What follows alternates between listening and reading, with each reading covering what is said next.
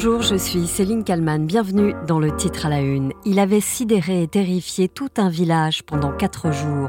Aujourd'hui s'ouvre le procès de Valentin Marconne à Nîmes. Le 11 mai 2021, cet employé d'une scierie va abattre son patron et un collègue de travail avant de se cacher pendant plusieurs jours dans la forêt. Il finira par se rendre affamé.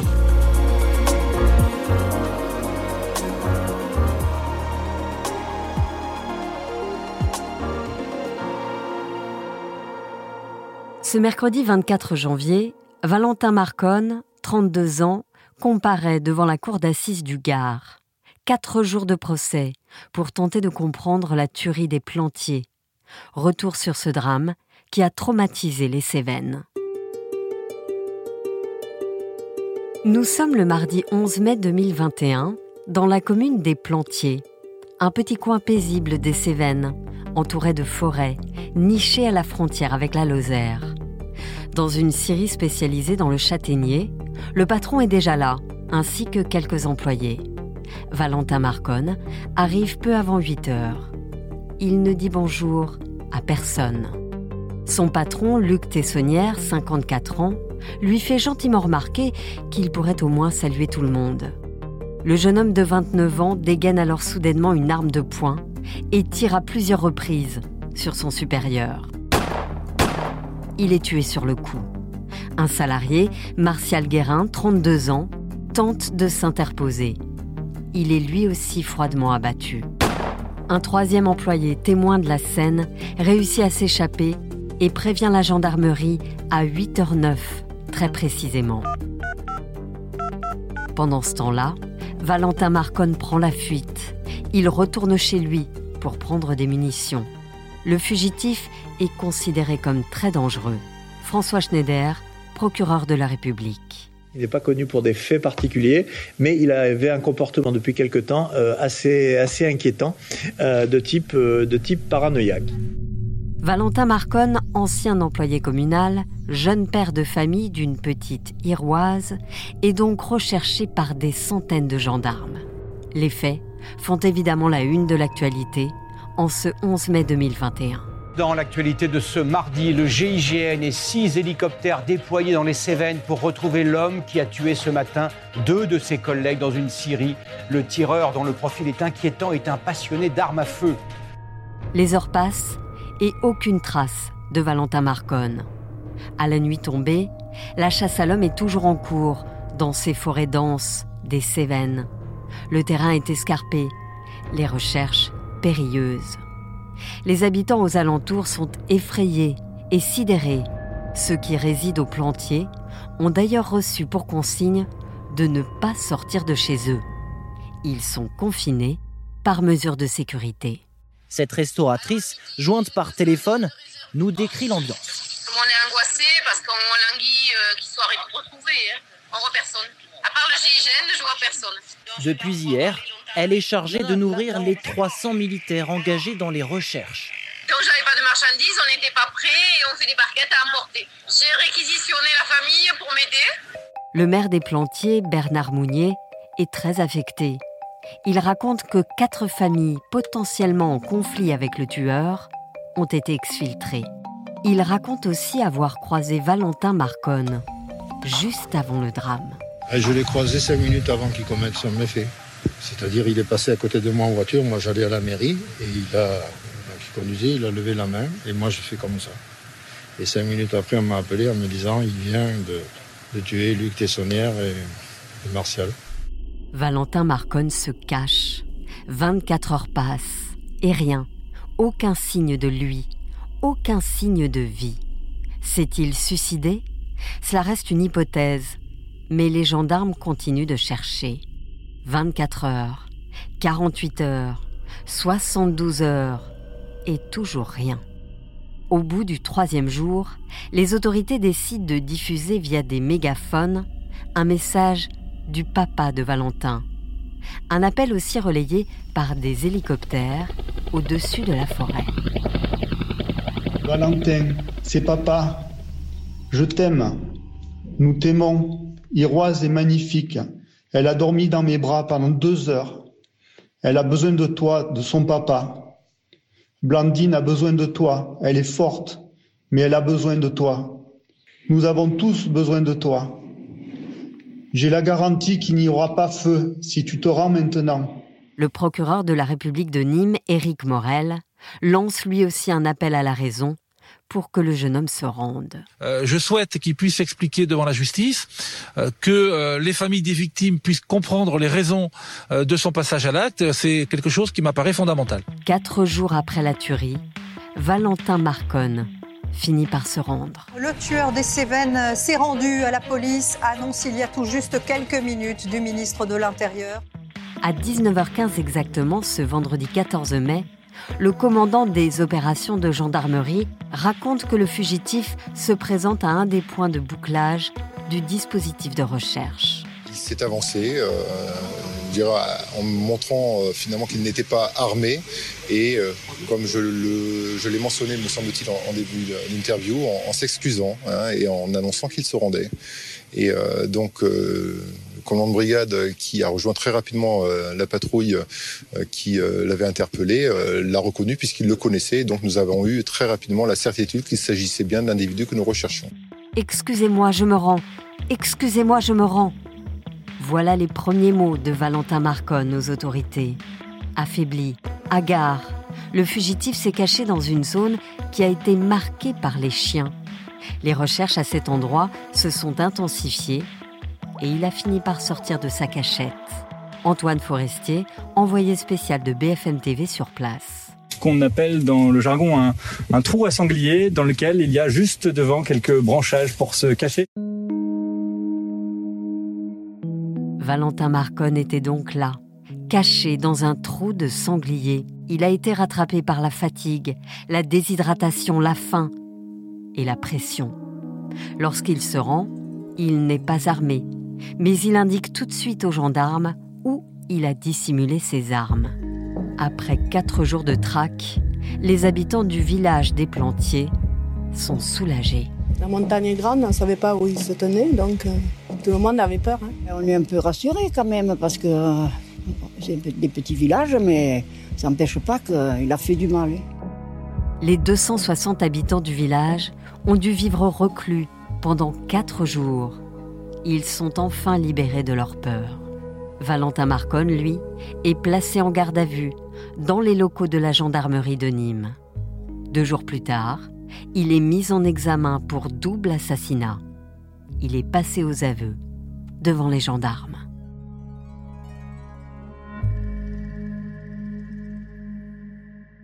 Bonjour Yannick Philippona. Oui, bonjour. Vous êtes journaliste au Midi Libre, vous suivez le procès de Valentin Marconne et vous me répondez euh, d'ailleurs euh, depuis la cour d'assises euh, de Nîmes. Valentin Marconne, jugé pour double assassinat, à l'ouverture du procès, il a tenté de s'expliquer. Qu'est-ce qu'il a dit? Écoutez, en préambule du procès, effectivement, dès, l'entame des débats, le, président lui a demandé sa position, s'il reconnaissait les faits, et il a, il a redit ce qu'il avait dit depuis le, début de cette, cette affaire, qu'il avait pété les plombs, sorti une arme et tué euh, de deux balles le patron de la Syrie où il était employé et d'une balle l'un de ses collègues de travail. Euh, on était le 11 mai 2021 au Plantier, une petite euh, commune Sévenol. Est-ce qu'il s'explique sur, sur ces faits? Alors, ce qu'il est en train d'expliquer de, depuis ce matin devant la cour d'assises, c'est qu'il y a une accumulation de frustration et de, de procédure judiciaire euh, envers son ancien employeur, qui était le, maire de la commune où il travaillait à, l'époque. Et à ceci, c'est doublé des espèces de menaces. Il se sentait menacé, persécuté, et au fur et à mesure, il a commencé à, à équiper sa voiture d'une caméra, son domicile également. Il a commencé aussi à porter un gilet pare-balles tout en étant armé lorsqu'il se rendait au travail. C'est toute cette accumulation et le fait qu'il est, comme il l'a répété, euh, qu'il a pété un plomb, aurait conduit à ce, à ce bain sanglant au plantier le, 11 mai 2021. Alors, il affirme aussi qu'il a bien dit bonjour à son patron, à ses deux collègues euh, ce jour-là.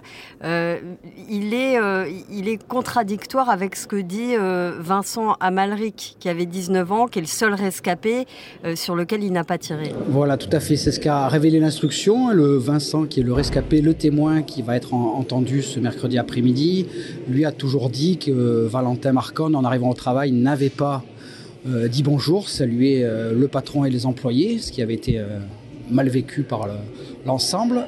et ce matin, Valentin Marcon a, dit qu'il aurait surpris une conversation où était évoqué son licenciement à venir et ce qu'il n'aurait pas supporté. Donc à la fois il y a cette question du bonjour non, non répondu, en tout cas non prononcé, et puis cette supposée conversation entre Luc Tessonnière, le patron, et Vincent Martial pardon, Guérin, la seconde victime, à propos d'un licenciement, ce qui aurait provoqué son, pétage de plomb. Parce que finalement, les, familles des victimes euh, qui assistent à ce procès, euh, ce qu'elles veulent savoir, c'est s'il y a eu préméditation, et c'est tout l'objet de ce procès. C'est une des questions qui se pose, la préméditation. En défense, on explique que depuis plusieurs semaines, euh, Valentin Marconne arrivé déjà au travail avec un gilet pare-balles et une arme, puisqu'il s'était construit des délires de type paranoïaque, comme il l'a lui-même reconnu. Il était inquiet, il se sentait menacé. Donc il explique qu'il n'avait pas prévu de, tuer les, deux victimes ce jour-là, que c'était vraiment un, coup de sang.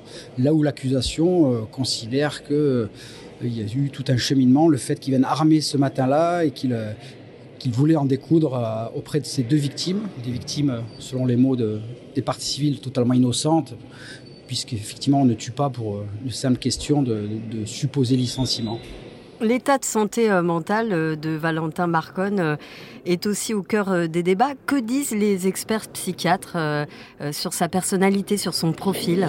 Les experts psychiatres qui seront appelés à, la barre jeudi 25 janvier ont dit au cours de l'instruction, ont décelé une altération du discernement, à savoir qu'il a l'expert psychiatre a noté un délire de personne qui se classe dans la, du côté des délires paranoïaques. Il s'est construit une personnalité psychorigide, renfermée, avec euh, un fort sentiment de dénigrement. Tout ça a pu participer à, une altération des faits.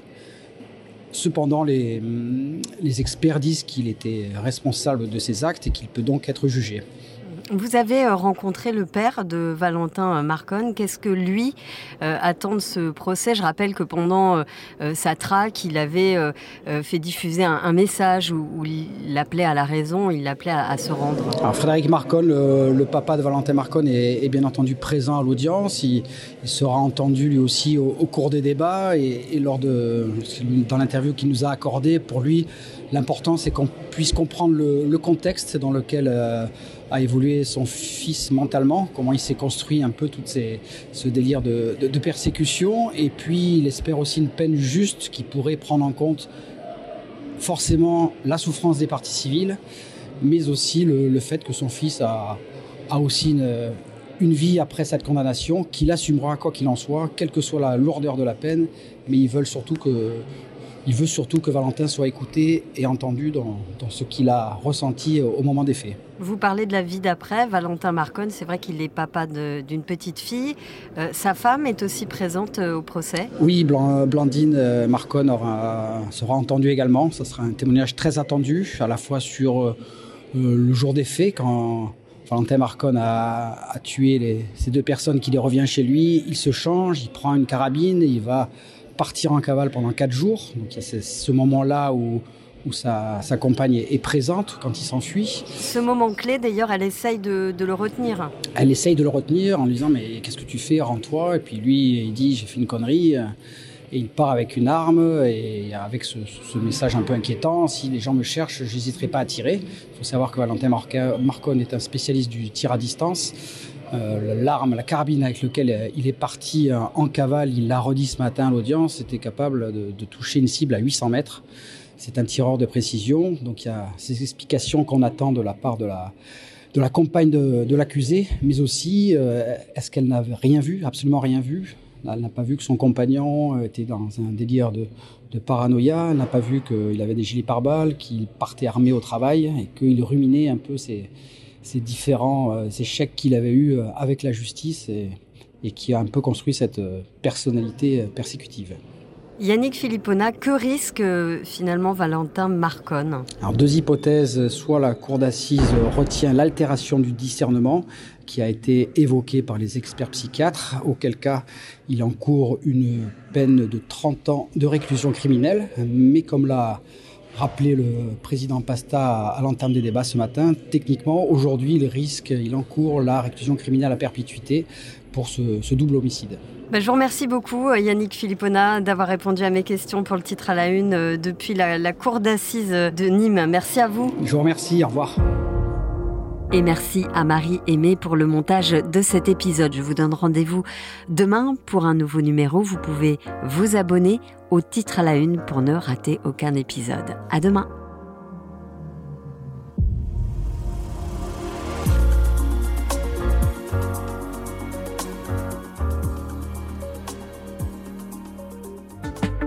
Vous avez aimé le titre à la une Découvrez la question info.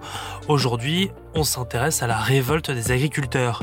Autoroute coupée, explosion d'un bâtiment de la Direction générale de l'environnement, fumier déposé devant les préfectures.